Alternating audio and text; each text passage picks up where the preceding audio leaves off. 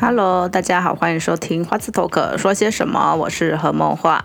如果你今天第一次收到收听到这个节目啊，这个节目呢是以我，我是何梦画，我是一个三十世代的单身女性政治工作者。我希望以我这样的身份呢，跟大家分享，不管是时事、生活等等的一些观察。那我这一集的节目呢，其实我在 IG 就是跟大家，嗯，就是报告了一下关于二零二一年有一些新的计划与想法。那如果有在关注我节目的朋友，可能会发现我很久没有更新了，就是因为在想说节目也许要怎么样子的进行转型，然后走向一个可能更有趣的一个方向。那今天呢，嗯，二零二一年的一开始，就也希望呢，可能用聊的来跟大家聊聊关于后续的节目的一些想法呢，也希望可以得到一。一些回馈喽，那我们就开始吧。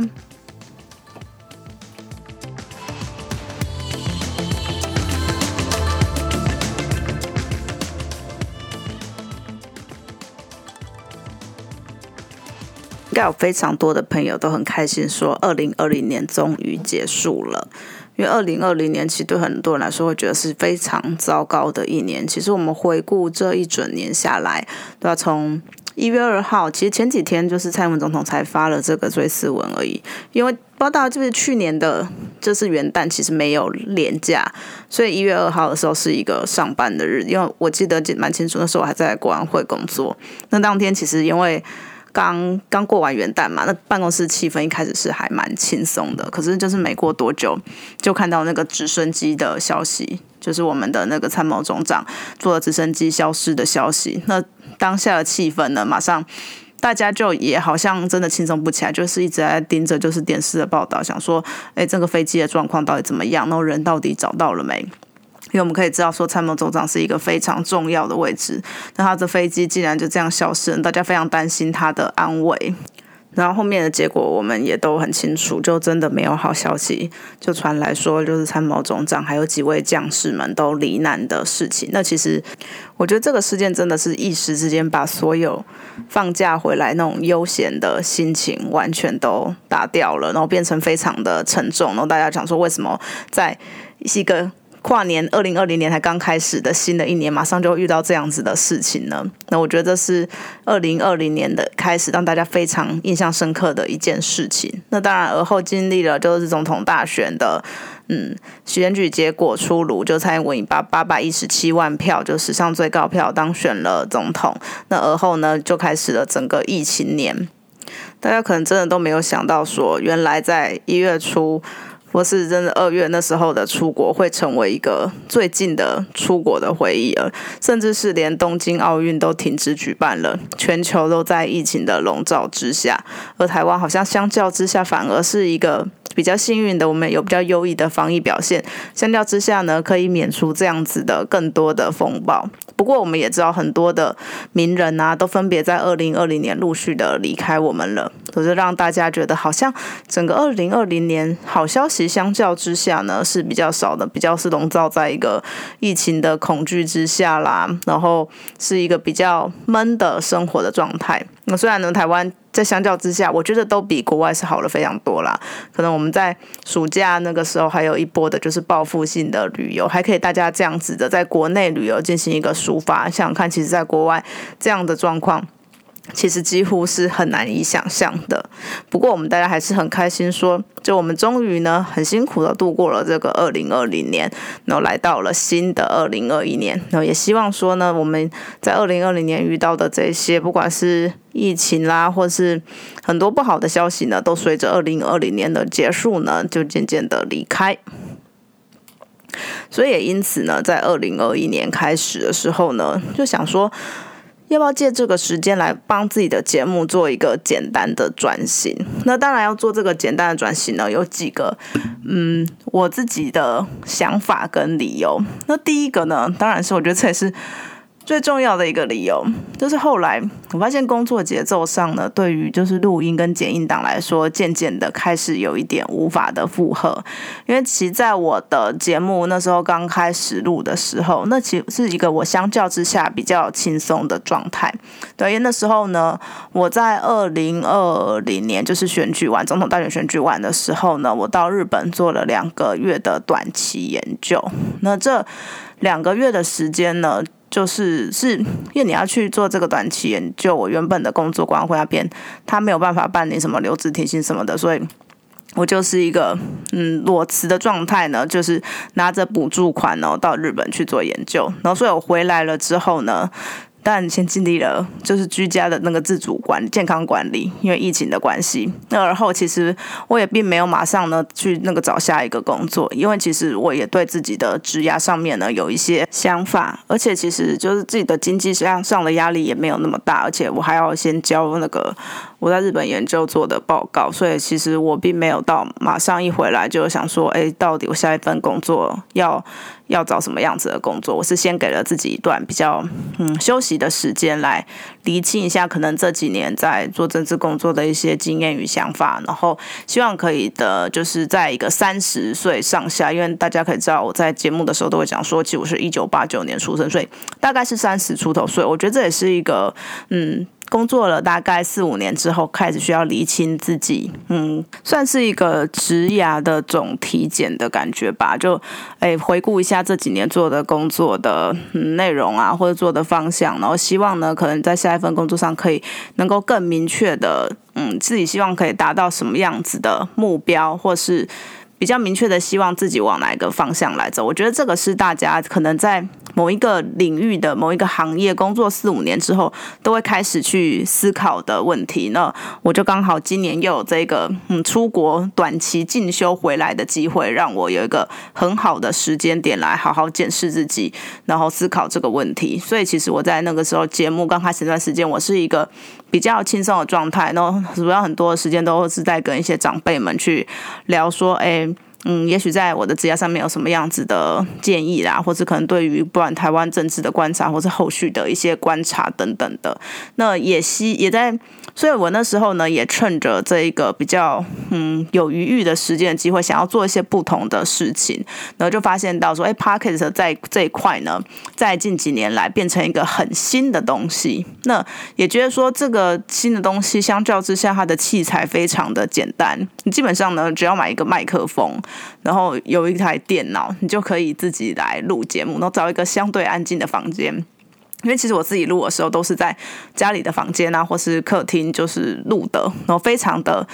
简单，就可以有一种有一卡皮箱就打天下的感觉吧，就非常简单就可以做到一个，我觉得基本上音质都还 OK。虽然说，因为我的耳朵也不是那种真的非常厉害的，会听得出来，就是那个音质的好坏会有什么差异的这种，所以我听起来都觉得，哎，就是跟。单纯的拿那种耳麦，就是用手机录，比起来的话，没有到那么的不舒服的状况，我都觉得 OK，所以就开始了这样子新的一个尝试。那也希望借着这个尝试呢，就是练，不管是练练自己的口条，或者是对于更多的议题有更多的了解，然后收集一些相关的资料，希望可以呈现给大家。嗯，政治上面一些想让大家了解的议题，或是一些有趣的、比较生活上啦，或是一些实用型的，就大家可能对于政治工作的，嗯，神秘面比较好奇的东西的一些简单的分享，然后这也是我那时候做节目的一个其中的一个初衷。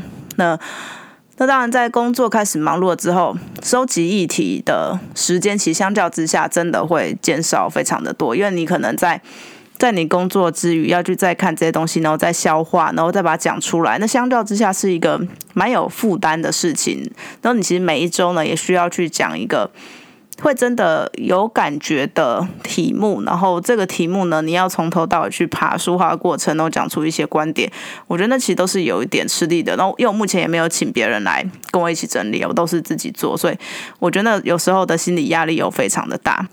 因为哎，我也不知道之前有没有大概跟大家提过，其实政治工作有时候的状况就是，哎，那种忙跟闲的时候是非常不不确定的，因为你是跟着时事走，非常的多，或是可能你目前的状态，然后你时间上呢也是非常不确定的，就很难跟上班族一样，可能朝九晚五啦，然后可能什么九点上班六点下班这样，其实没有，因为你很多时候呢，如果你跟人家约拜访要谈事情，或是聊一些什么状况的话呢，那那个时间当然就是以对方的为主。那如果对方的时间呢，不是在一个就是上班时间的话，你能说不去吗？当然不行嘛，你还是要去。所以那整个的作息，我觉得有时候呢也会被分割的比较嗯混乱或是断裂吧。然后在近近几年，这个近几个月后来的状况呢，就会变成相较之下这样的行程又更多，所以我就更难有挤出就是比较确切的时间来录新的一集。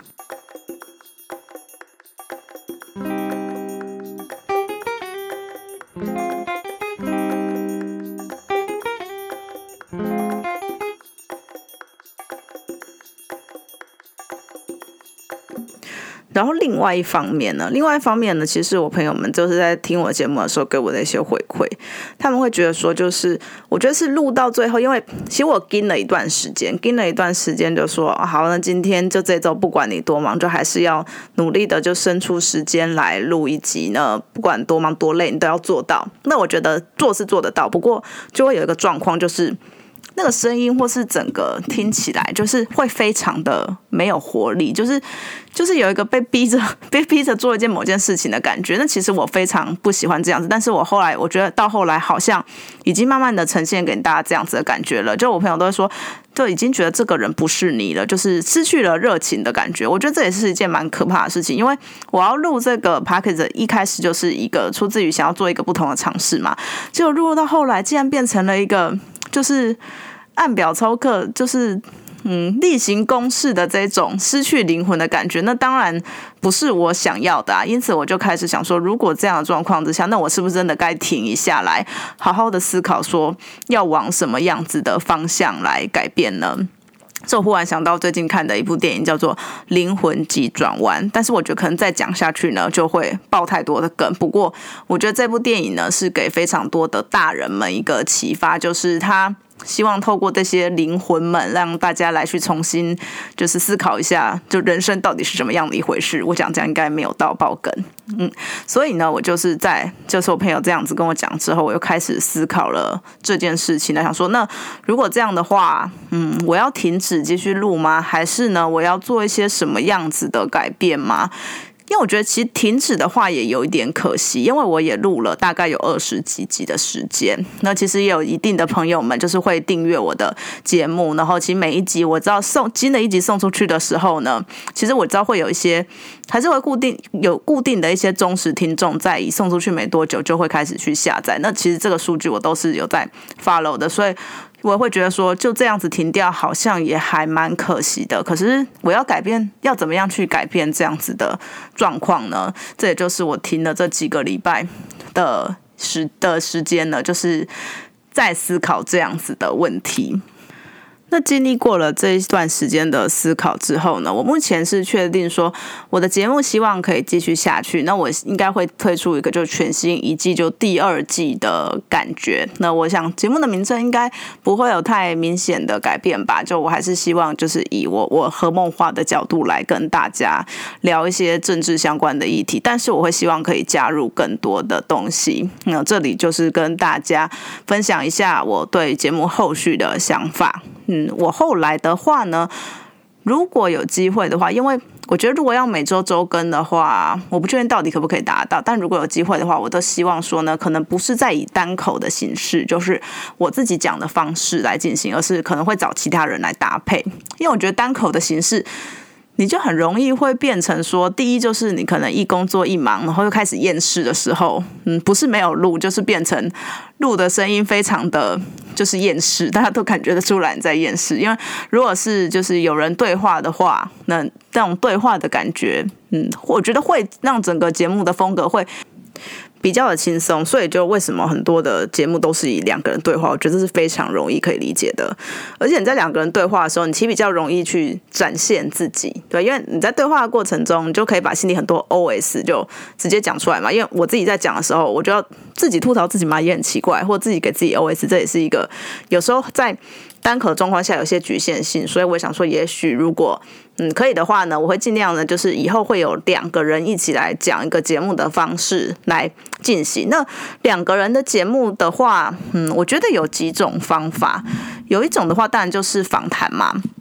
那我觉得访谈的话。当然，就是可以去找更多，嗯，也许会做，不管是公共议题或是政治等等相关的各个的的朋友们一起来，就是聊聊他的生生命故事啦，或他在做的事情，然后来告诉大家说，哎，你可以开启更多的政治的想象。这其实是我还蛮想做的一个方向。那当然，这个这块的话，你要花的这个时间成本会可能更多一点嘛，因为你需要去就是约人，然后跟他谈好访纲。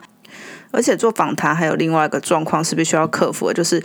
我刚刚讲到说，其实我录音都是在家里录，那我只有一支麦克风。那访谈的话，当然也许可以两个人共用一支麦啊，可我觉得那种也失去了跟人家对话的感觉，因为就是要抢着麦呢，你无法看到对方的眼睛，那还叫对话吗？所以其实另外一个需要克服的问题，其实就是场地的问题。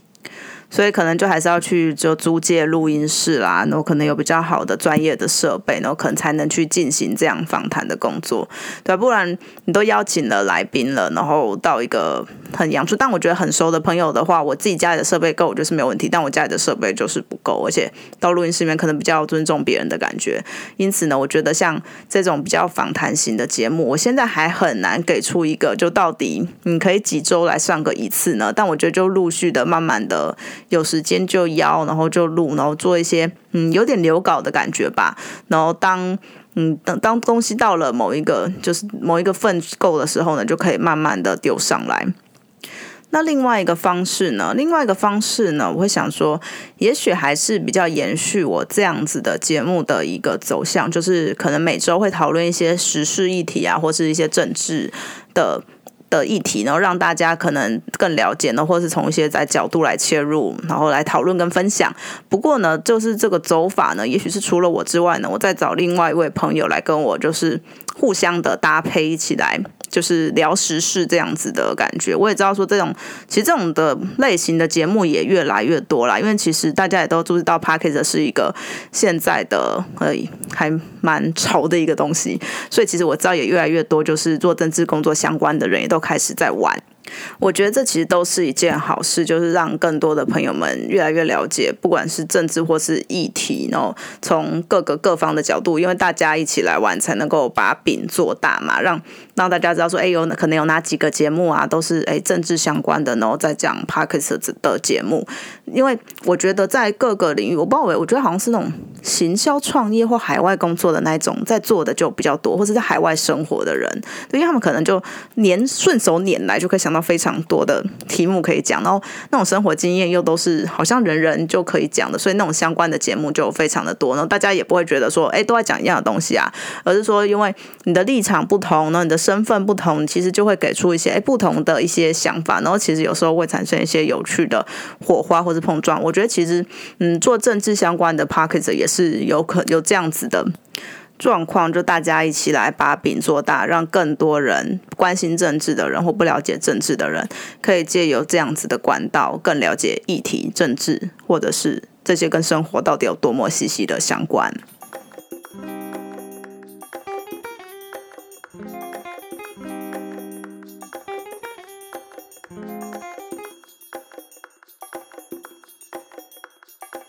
所以呢，其实通整了刚刚上面我讲的几个方向之后呢，我觉得我目前呢。最具体的想法就是尽量呢不要自己一个人讲，可以的话我就去搭配另外一个人。那搭配另外一个人的方法呢，不管是一起聊议题来跟大家分享可能不同的观点怎么看这个议题之外呢，也可以来做一些嗯访谈，找一些我比较有趣的朋友们来，他们其实跟政治或公共事务、公共议题都是有一些关系的，能让大家大家从更多不同的角度来了解到底政治是怎么一回事。这是我目前呢可能对于我就称之为第二季的。节目的一些不同的想法。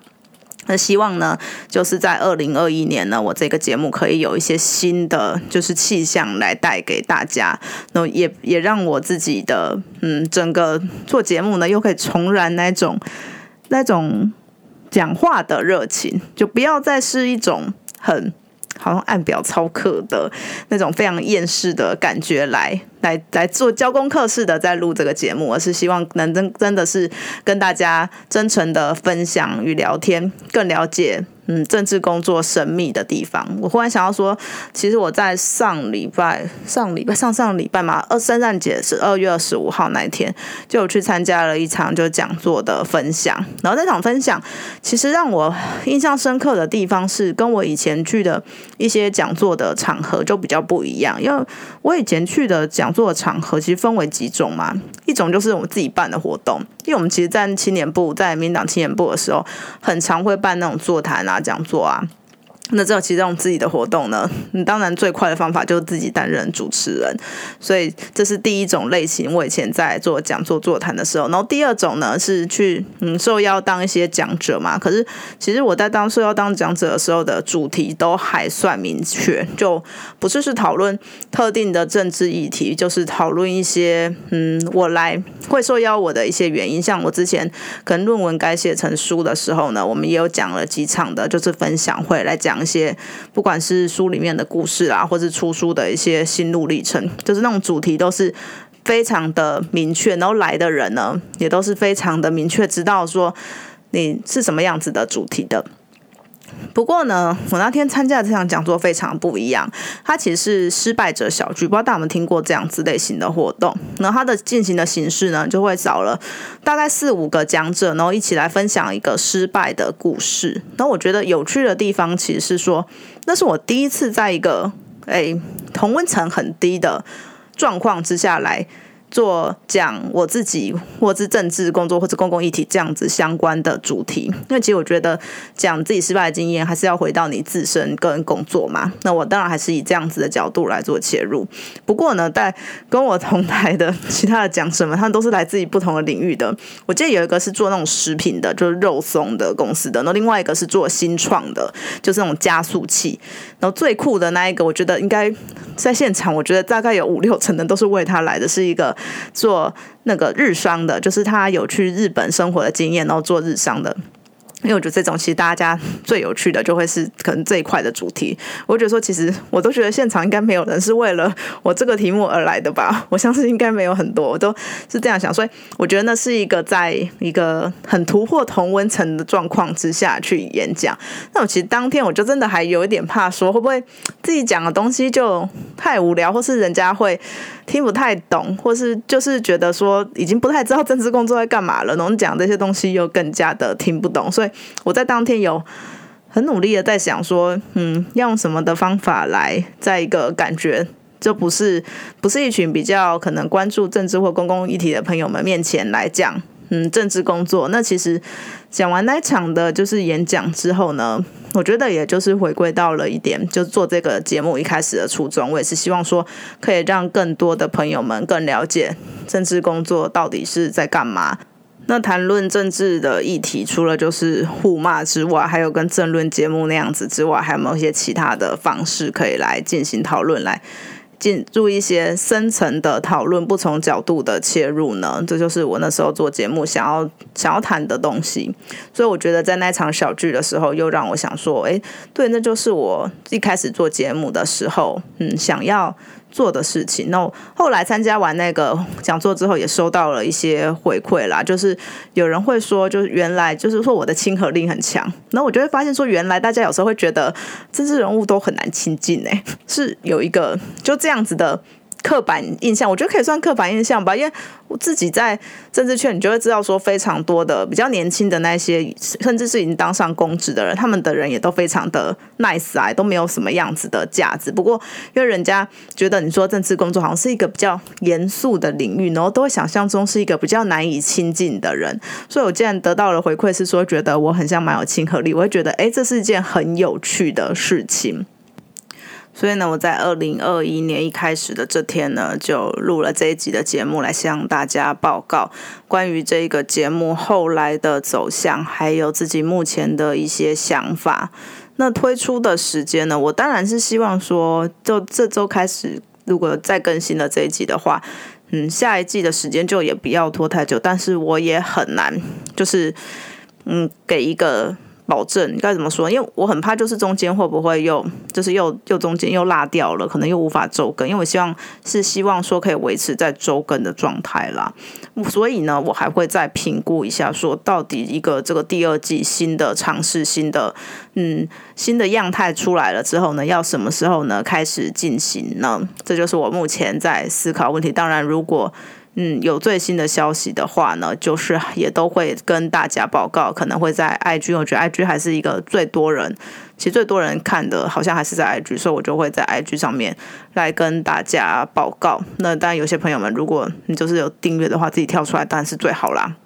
那也希望大家就不要因为都没有更新就忘记了这一个节目，这也是我蛮害怕的一件事情，所以才想说在这个二零二一年的一开始来录的这一集，跟大家做一个简单的说明与报告。那当然希望很快的新的一季的节目就能跟大家来见面了，然后给大家一个嗯更新的尝试，然后更轻松的感觉，然后来更。嗯，轻松、愉快、开心的来了解政治的议题与生活。